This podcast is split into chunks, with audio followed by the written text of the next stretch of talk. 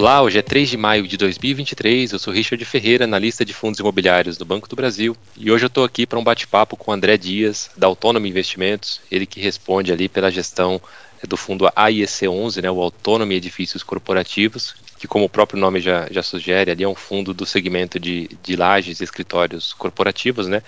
Uh, a gente já fez esse bate-papo com o Autônomo há uns meses atrás, mas o mercado é dinâmico, né? É sempre bom a gente trazer aí essa atualização, tanto do fundo quanto do, do mercado de escritórios aí em geral. André, seja bem-vindo aí mais uma vez. Obrigado, Richard. É um prazer estar aqui. É, e todos os clientes também do Banco do Brasil, sempre bom ter essa atualização. Espero poder compartilhar um pouco aqui da nossa, da nossa visão de mercado aqui e falar um pouco do nosso fundo também. Legal. A, a gente vai estruturar aqui a nossa conversa em, em, duas partes. Né? Na primeira, o André vai compartilhar com a gente aqui um estudo que eles fizeram lá na Autonomy sobre o mercado de lajes corporativas, né? E na segunda parte a gente entra é, no detalhe aí do AIEC 11, né? Traz um pouco aí da, das últimas atualizações do fundo. É, André, você tem um material aí, fica à vontade para colocar na tela. Combinados. É, acredito que esteja aqui na tela. É uma apresentação, vou fazer relativamente rápido aqui, para a gente passar os principais pontos do mercado corporativo. Aqui focando em São Paulo, que acho que é o principal, o principal mercado, mas de forma geral o mercado do Rio de Janeiro também tem uma dinâmica, uma dinâmica semelhante. E aqui, só para dar o contexto, é, o, o, universo de, de ativos que a gente analisa aqui no, no, na cidade de São Paulo, então hoje são 820 imóveis, é, mais de 8 milhões de metros quadrados que tem na nossa, na nossa base, no nosso controle aqui, e aí entra um pouco de tudo, né? Desde é, é, imóveis classe A, AAA, é, até os um pouco inferiores, os classes B e BB, é, e zonas, principalmente foca muito mais em zonas comerciais centrais, mas também algumas, alguns imóveis em outras, em outras regiões. É, ponto importante aqui, acho que de forma geral a gente vai entrar mais no detalhe da vacância, mas é um, é um mercado hoje que tem uma vacância de por volta de 22% de forma geral, mas se a gente focar aqui no, na zona que a gente que a gente foca mais, né, que é o do A a AAA e em zonas comerciais centrais, que a gente chama, né, são os principais, uh, os principais regiões, é uma vacância de 20,8%. Uh, eh, entrando um pouco no histórico desse no histórico desse de como se comportou essa vacância, eu acho que a gente está num momento hoje uh, já até final de 2022 a gente começa a ver essa a vacância voltando a cair. a gente teve é, principalmente durante a pandemia aqui, né, 2019 a gente teve um ano, é, um excelente ano de locação do, dos ativos comerciais, é, a partir de 2020, com a pandemia, é, teve bastante entrega, não só de devolução de, de, de locatários, mas a gente teve, é, a gente teve um novo estoque significativo também, é, que são as barras azuis escuras ali embaixo, e isso resultou na vacância, chegou a atingir esse pico de 21,5% né, no final do ano de 2021. 2022 a gente a gente teve uh, e quando a gente considera na verdade é um ponto importante os únicos anos dos ativos A a AAA em que a gente viu uma absorção líquida negativa foi justamente 2020 e 2021 desde a série histórica aqui de 2006 até até então a gente sempre teve absorções líquidas positivas. Então acho que isso mostra um pouco a robustez do mercado uh, sendo que o grande problema aqui é o impacto que a pandemia trouxe uh, tendo esses dois anos de absorção negativa o que já foi, já começa essa reversão. Em né? 2022 a gente já tem uma absorção líquida positiva. Uh, no caso, no ano passado, na nossa base aqui, a gente uh, uh, conta com 82 mil metros quadrados de absorção líquida positiva. Isso indica um pouco esse viés aqui do, do, do da vacância aqui para onde a gente acredita que ela deve ir nos próximos anos.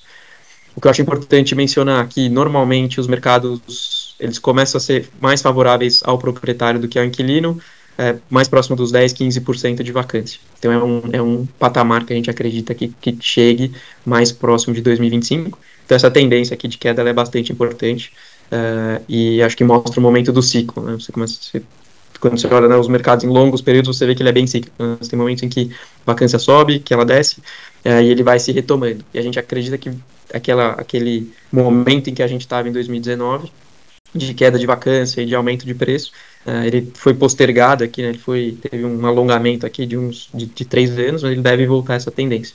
Então, isso acho que é uma informação importante aqui para quem olha um, um, período um pouco mais longo aqui, né, não olha só de curtíssimo prazo, né, não, quer, não quer ficar tradando cota de muito curto prazo. Quando você olha no horizonte aqui de já um, dois, três anos para frente, você já começa a ver um, um cenário muito diferente do que a gente vê atualmente. Então, é esse esse é o, o, o, cenário aqui que a gente vem, que a gente consegue olhar para frente aqui e, e, tentar antecipar.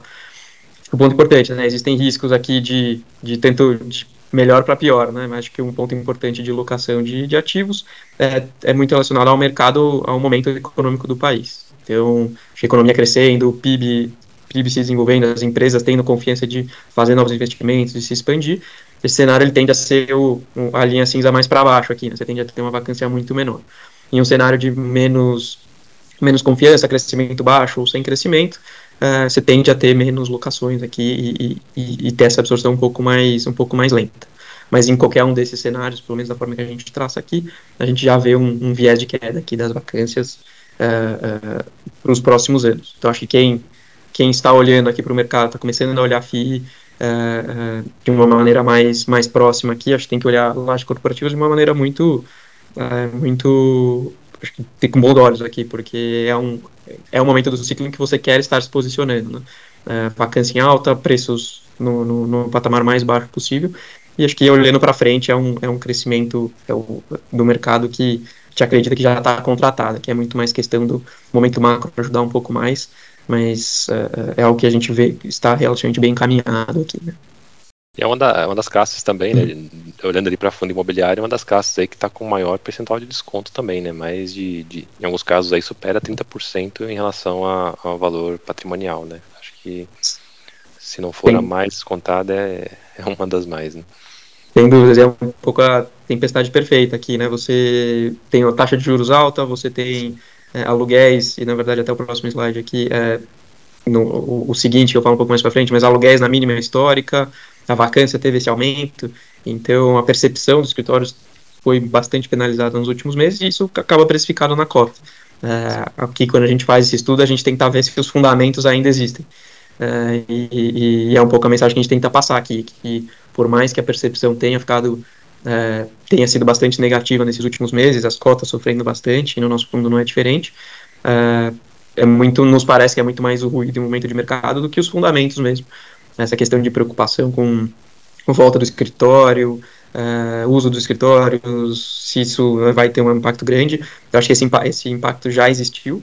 A gente começa a ver agora até empresas que entregaram lajes agora estão retomando. Uh, a gente já vê a ocupação aqui nos prédios que a gente monitora já estão em alguns próximos de 80% do que era pré-pandemia uh, em termos de fluxo de pessoas. Então, gente, isso, isso não, eu acho que essas, essas preocupações que a gente tinha, ela já já estão bastante, bastante pacificadas. E agora é questão de ver como o mercado se comporta. E aí tem essa questão, como eu comentei antes, momento macro, momento de, de, de das empresas estarem um pouco mais é, otimistas, um pouco mais confortáveis em fazer novos investimentos. E só dando um passo aqui nesse, nesse próximo slide, quando a gente fala de da vacância, né, aqueles 20,8% que eu tinha comentado, a gente destrincha um pouco. Né? O que, que tem dentro desses 20,8%? Né? É, todos esses ativos são, são ativos que estão disponíveis para as empresas realmente, são ativos que, que, que bons inquilinos considerariam fazer essa alocação. E na verdade, quando a gente olha, né, a gente destrincha esse, esse valor um pouco mais, a gente vê que boa parte desses, dessa vacância está em ativos de pior qualidade. Né? Quando a gente tira as classes C e B, é, até o classe A, que, é, é, que muitas das grandes multinacionais acabam nem avaliando né, ativos dessa, dessa, dessa categoria tendem a ser um pouco mais antigos. Quando a gente olha as regiões secundárias também ali, é, que não são as principais, as principais zonas comerciais, e, e, alguns prédios aí, esse último, né, esses 10 mil metros quadrados restantes, é prédios que tem uma disponibilidade muito pequena aqui, né, menos de 2 mil metros quadrados em um único ativo. E isso acaba sobrando 421 mil metros quadrados de, de área realmente disponível de qualidade para os inquilinos. E aí, como comparação, esse número aqui, é, se a gente olhar o, o a absorção líquida média é, até 2019, ela foi por volta de 200 mil metros quadrados por ano. Então, na prática, a gente está falando que em dois anos aqui a gente acreditaria que boa parte dessa, dessa, dessa vacância seja absorvida. Então, acho que isso é um ponto importante aqui, que a gente vê que, por mais que a gente ainda veja um número relativamente alto de vacância, a, a disponibilidade de bons ativos, ela é restrita e e já não existem mais tantas opções assim. É assim que a gente vê algumas absorções acontecendo, é, provavelmente ao longo desse ano e do próximo. Então, acho que é uma visão um pouco diferente aqui, né? Você vê lá os 20% de, de vacância uh, e para por aí, né? Mas você der um passo além, você vê que, na verdade, dentro desse número, né, o real qualidade aqui nos ativos de, de que as grandes multinacionais ou empresas é, que estão dispostas normalmente a ter um, um, um, aluguel um pouco mais alto e que são que os fundos imobiliários de forma geral tendem a focar.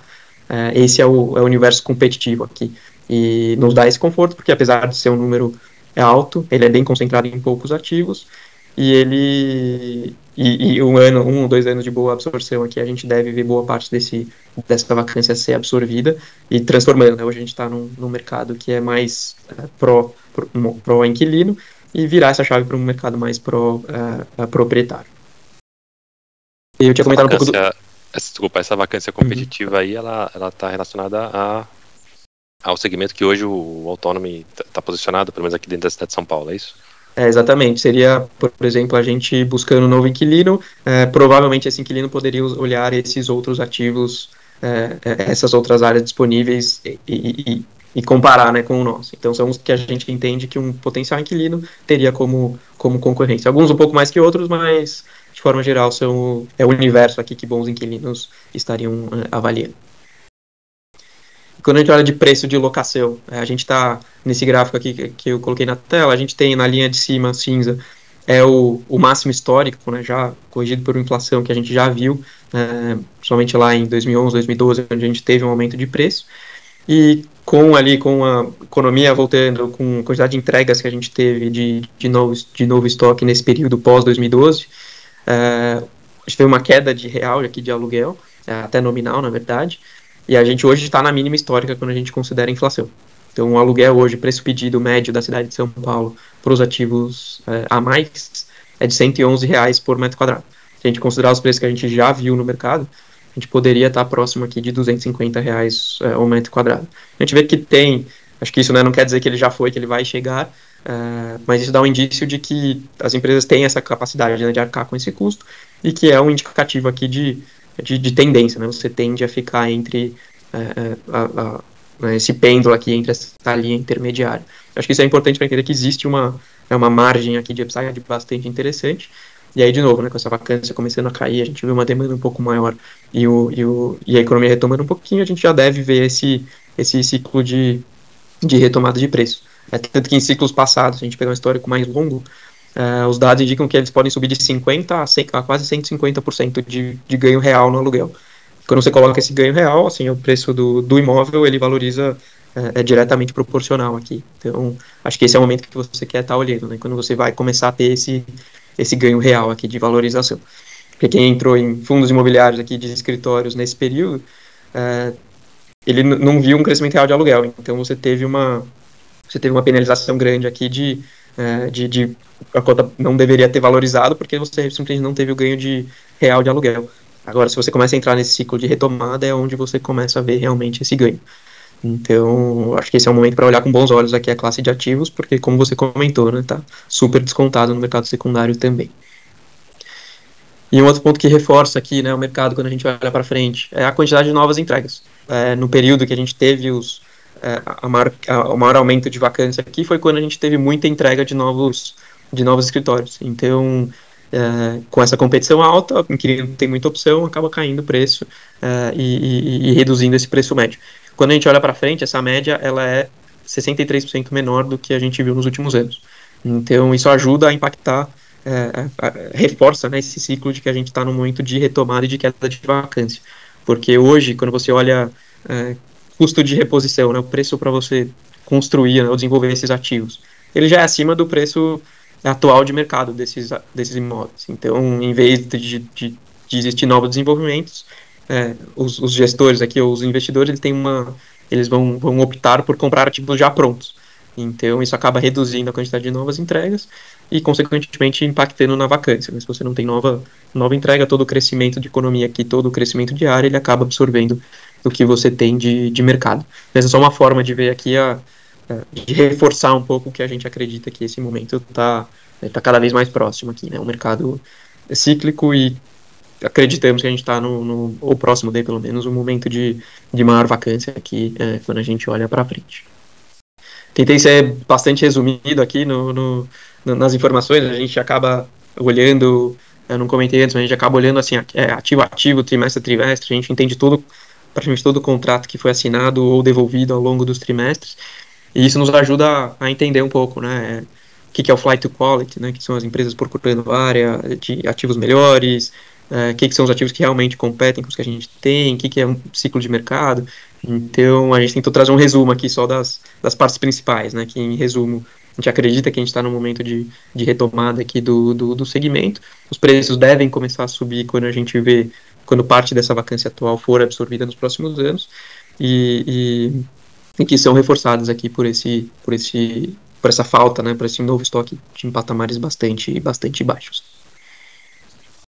Legal, excelente apresentação, André. Parabéns aí pelo, pelo estudo. Bacana você trazer essa, essa diferenciação do mercado de escritórios, né? Porque é, fundo de escritório, de maneira geral, né? E, e, claro, tem algumas exceções, mas de maneira geral eles atuam ali nesse segmento mais qualificado, né? Regiões premium. É, então, ainda que as taxas de vacância na, na cidade aí estejam aí na casa do, dos 20%, como você mencionou, esse segmento específico que, que os fundos aí é, atuam, né, vive uma outra realidade, né, um outro momento, é, é um mercado aí, é, de certa forma, até mais, mais resiliente também. Não, é... Sem dúvidas, e acho que quando você só te complementar aqui um pouco também, né, quando a gente Sim. fala de algumas regiões, você pega a região da Faria Lima, a gente já vê um aumento expressivo de preço de locação é muito acima do, da inflação. E ele tende a ser, é, um, uma região tende a puxar a outra. Então a gente normalmente começa a ver esse movimento na Faria Lima e ele se reflete nas outras. Então as regiões que os fundos imobiliários de forma geral têm ativos, Uh, ou já começaram a ver esse aumento, que é a região da Faria Lima, ou a gente deve começar a ver é, em algum momento aqui quando, quando a gente tiver a retomada. Então, esse é o universo aqui que a gente deveria estar olhando, né, como, como investidor de fundo imobiliário. Legal. Bom, e... agora. Ah, Pois não, pode complementar. Não, eu ia falar, falar um pouquinho de autônomo aqui, só para dar um contexto para quem que não ouviu a nossa última conversa, acho que é super rápido. É, depois Legal. eu tiro a tela aqui e a gente fala de. E a gente não, fala pode, um pouco do AEC também, que acho que é o, que acho que é o, o, o tema principal aqui também. Né? Legal, Só dar um contexto geral de autônomo, a gente é uma gestora 100% imobiliária, focada no mercado imobiliário brasileiro. É, a gente foi fundada em 2007, então já são aí é, 15 anos de história, indo para 16 anos de história. A gente tem um time bastante sênior aqui e, e, e, pessoas focadas nas diferentes áreas do é, todo o ciclo do, do mercado imobiliário. Então, de pessoas de engenharia, desenvolvimento, é, locação. A gente tem um time comercial bastante robusto. A gente tem um time jurídico especializado. A gente tem um time de, de administração predial também. Então, é, a gente envolve aqui todo o ciclo do, do, do processo corporativo. A gente tem é, a gente tem pessoas especialistas aqui. É, por mais que a gente tenha a gente ainda conte com, com, com consultorias, com corretores uh, e outros prestadores de serviço, a gente ainda tem um, um time bastante, bastante experiente dentro de casa. Um ponto importante, eu acho que a gente, 2020 foi quando a gente lançou o AIEC, foi o nosso primeiro fundo voltado ao investidor brasileiro. Uh, até então, nossa base de, de investidores foi sempre investidores estrangeiros. desde 2007, o nosso primeiro fundo lá atrás, aí principalmente em 2012, quando a gente teve uma, um, um, fundo aqui, que é, o, que é um fundo logístico privado com o, o Cadillac Fairview, que é, um, é um fundo de pensão canadense. E agora, mais recente, com o AEC, que é voltado para. É um fundo listado, né, nosso primeiro fundo aberto e voltado para investidores brasileiros. Então, acho que esse, essa, esse, essa dinâmica aqui da gente fazer essas conversas, etc., acho que é bastante importante para a gente ir desenvolvendo aqui um pouco esse lado também de, de, de engajar cada vez mais investidores brasileiros também. De forma geral, essa é a visão da Autônomo. A gente tem hoje, esqueci de comentar, a gente tem hoje um pouco mais de 7 bilhões de reais sob gestão, aí 100% também no segmento uh, imobiliário. A maior parte disso é em logística e corporativo, uh, um pouco mais para logística, mas também bastante relevante aqui no, na parte corporativa. E vou tirar a tela aqui agora para a gente falar um pouco de AEC. Uh, eh, não sei se tiver alguma, alguma dúvida específica, algum comentário, mas a gente pode dar uma visão geral do fundo aqui e, e, não, e tentar dar as perspectivas do nosso lado. Legal, legal. Bom, vamos começar então falando do, do fundo, né, do, do AIEC 11. A, a, gente, acho que a gente podia começar aqui falando um pouco aí é, do portfólio de imóveis, né, a gente sabe que é um fundo ali concentrado em dois ativos, né, um em São Paulo e um no Rio. Então, se você puder passar um pouco aí para a gente, né, do, da situação atual de cada um deles, né, em termos de ocupação e também é, a situação dos contratos, e se puder falar um pouco também ali sobre os inquilinos, acho que seria legal. Sem dúvidas. É, o fundo hoje ele tem dois, é, dois ativos, como você comentou, é o Rocha Verá, a Torre D do Rocha Verá aqui em São Paulo, é, que é um dos melhores ativos corporativos AAA de São Paulo. É, tem aqui no complexo, né, nas outras torres, a gente tem, tem excelentes inquilinos, desde é Mastercard, é Banco BV, é BASF, entre vários outros. E no caso específico do fundo aqui, da Torre D, a gente tem a Dow, que é a Dow Química, é uma multinacional americana, até listada na bolsa nos Estados Unidos, uh, que está aqui no, no ativo desde 2010. Uh, e é um contrato BTS, ele vai até 2025, então o contrato BTS ele é atípico, então ele é não, ele é basicamente ele não é não cancelável e ele vai atualizando por inflação ano a ano.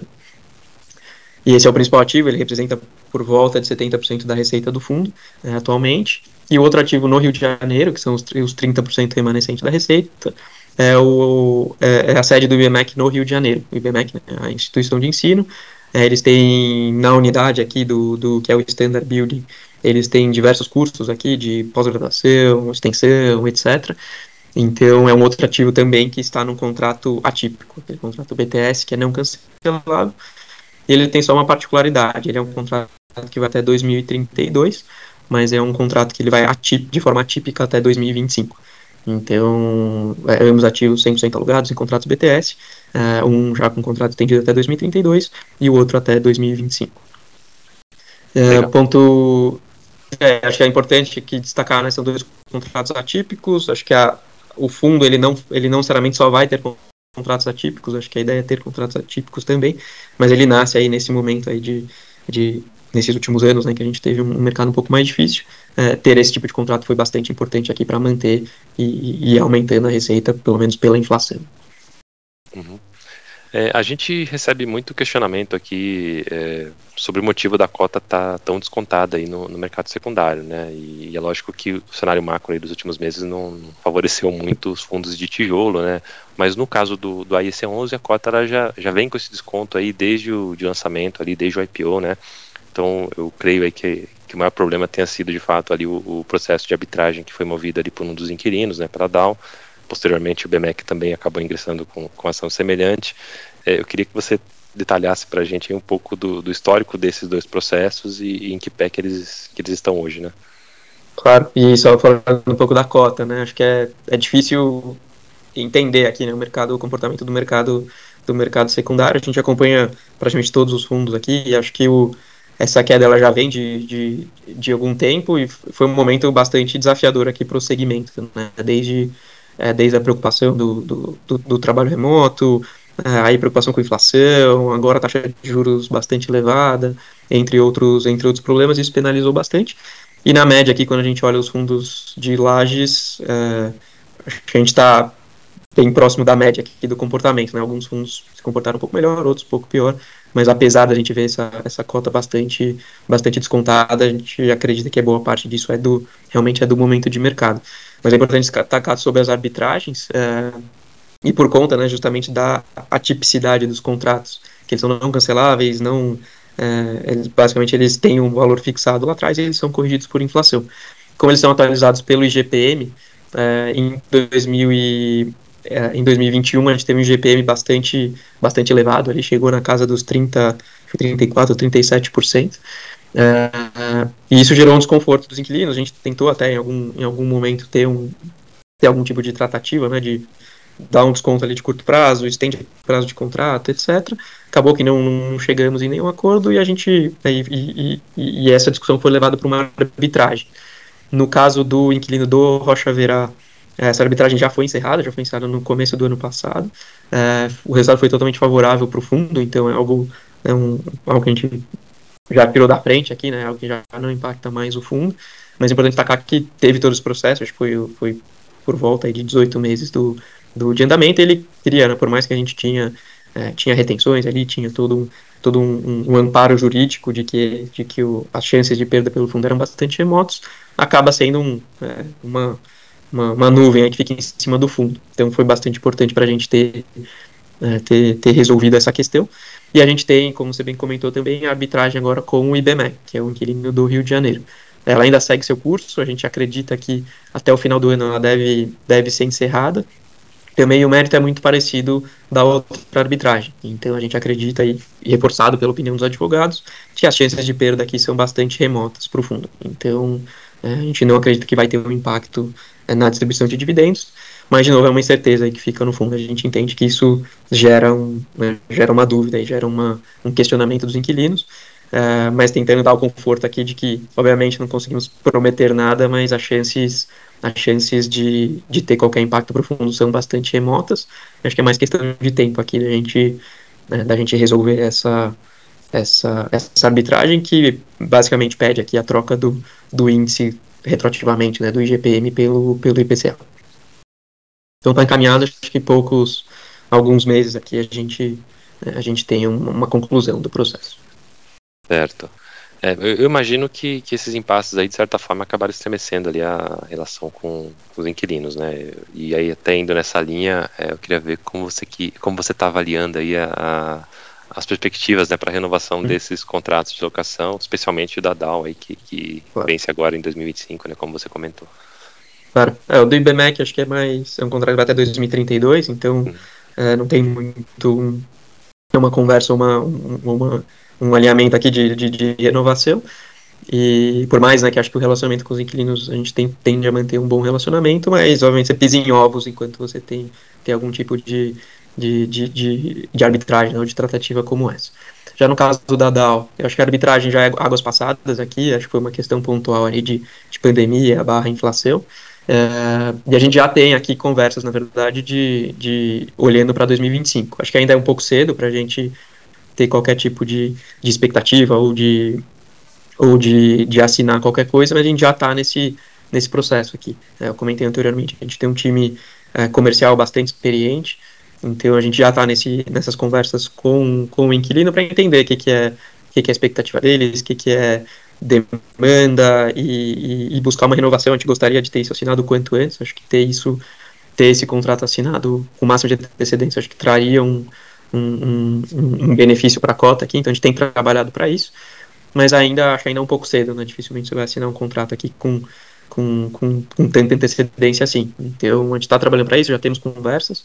Acho que difícil dar aqui um patamar, né, ou algo, ou uma expectativa específica. É, a partir de 2025, a gente tem esse cenário de é, essas três alternativas, né, renovação total, parcial ou, ou obviamente, a entrega do, do, do, do ativo por ser um ativo que tem bastante, bastante demanda de locação, uh, a gente entende que, que tem uma atratividade grande, então o nosso time comercial já está trabalhando nisso, mas a gente vê com uma chance razoável aqui bastante, uh, bastante interessante de renovação, pelo menos parcial, com o inquilino atual.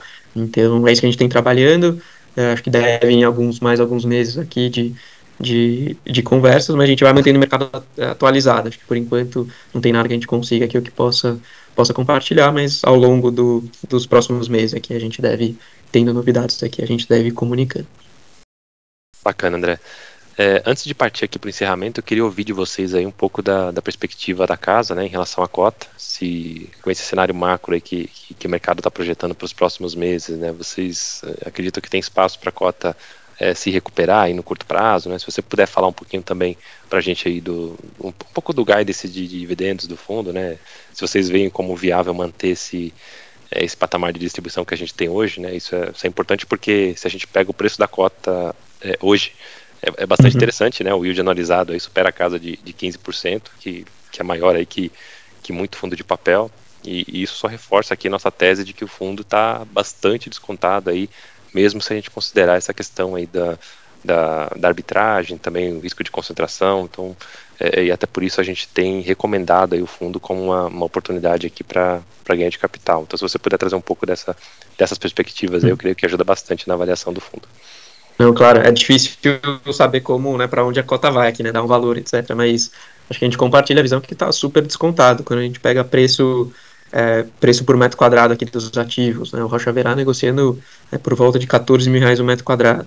É, custo de reposição desse ativo é acima de 20 mil. Então está falando de um desconto, assim, só se você fosse construir aqui, é, já é um, um, um valor 50% mais caro. Né? É, além do mais, ele já gera receita aqui do D0, né? já é um yield bastante interessante. É, por conta dos contratos atípicos, dessa questão da inflação, hoje a gente gera um yield bastante interessante. E entrando já um pouco no guidance aqui de, de distribuição de dividendos, é, por conta desses contratos até, até pelo menos 2025, a gente vai manter esse patamar muito próximo, acho que aquele um centavo a mais, um centavo a menos, é, e, e, atualizado pelo IGPM, então é um, é um patamar, um carrego aqui muito interessante. E, e acho que isso ajuda a, a, a trazer uma perspectiva para a cota aí no, no, no médio prazo, né? Você tem um bons dividendos, uh, esse segmento corporativo, como eu comentei, entrando nesse momento de nesse viés de melhora, né? Nesse as notícias começando a aparecer, né? A gente já vê uh, para quem acompanha os fundos de laje aqui, você vê bastante notícia de novas locações. É, praticamente todos os fundos fizeram algum tipo de locação é, nos, últimos, nos últimos meses. A gente aqui em ativos que não estão nesse fundo, até inclusive semana passada a gente assinou dois contratos de locação é, é em, em, um outro ativo nosso aqui. Então a gente tem visto isso. Acho que o mercado ainda não, não, não pegou um pouco essa sensibilidade. Então acho que é questão de tempo dessa, dessa dinâmica, aqui, dessa percepção do mercado melhorar um pouco. E, e o IC se posiciona super bem para isso, né? não só porque tem excelentes ativos, mas porque você tem esse carrego durante esse tempo de melhora é, a, um, a um preço de entrada extremamente descontado, com um dividendo extremamente interessante. Então, é, por mais que você seja difícil saber né, um momento de retomada aqui, será que é quando a taxa de juros começar a cair? Acho que esse é um, é um gatilho importante aqui para os fundos imobiliários se valorizarem. É, mas nesse meio tempo você não está se penalizando no dividendo, né? Você está você tá esperando, recebendo um yield muito interessante. E quando essa perspectiva melhorar um pouco, né, a economia der uma voltada e, e, e o segmento de lajes corporativos voltar a ter notícias ou serem divulgadas notícias positivas, eu acho que esse é o esse é o, é o guidance aqui que a gente acredita que vai que deve virar um pouco a chave desse desse viés de queda para um viés de alta. É, o preço atual a gente tem assim, totalmente descontado aqui, ele não tem muito embasamento, uh, embasamento em preço, acho que é mais uma questão de liquidez de FIIs de forma geral é bastante reduzida, ainda mais para um fundo que ele não é, é, não é tão grande assim, né, um PL de, de por volta de, de, de 400, 400 e poucos milhões. É, e acho que é questão de tempo aqui desse, das notícias melhorarem um pouco e ela voltar, porque o preço implícito do metro quadrado é é, acho que ninguém faria, nenhum investidor institucional faria uma transação de um ativo dessa qualidade por esse preço. Então, acho que isso dá um conforto que você está tá entrando a um preço muito descontado e ainda tem um dividendo aí por até 2025, né, que é bastante interessante. Bacana, André. Eu queria mais uma vez agradecer aí a, a, disponibilidade e também por você ter trazido esse estudo aí pra gente, bastante instrutivo aí, bastante explicativo. É, eu abro aí para as tuas considerações finais. Ficou algum tema que a gente deixou de, de abordar aqui, por favor, me corrija aí. Não, é, eu que agradeço aqui, obrigado pelo, pelo tempo e acessar um pouco a base aí de, de vocês também, bastante importante. Eu queria, na verdade, deixar ficar à disposição aqui. A gente tem nosso, nossa chave de RI aqui, nosso e-mail, nosso relatório gerencial também tem bastante informação. Uh, e qualquer dúvida aqui, qualquer comentário e qualquer novas conversas aqui, ficamos 100% à disposição. E qualquer dúvida nos avisem e queria agradecer de novo aqui a oportunidade. Legal, obrigado novamente. É, com isso a gente encerra aqui o nosso bate-papo. Antes de terminar, eu deixo o convite aí para você acessar os nossos conteúdos aqui na página bb.com.br/análises. Ontem, inclusive, a gente atualizou o nosso relatório mensal de carteiras sugeridas, né? A gente manteve ali a nossa recomendação para o AIEC 11. Lá no material tem uma página dedicada para o fundo, né? Com a nossa recomendação. Tem links ali para o relatório gerencial e outros informes do fundo, caso você queira se aprofundar um pouco ali na tese do, do AIEC 11. É, bom, por hoje é isso, um abraço e até a próxima.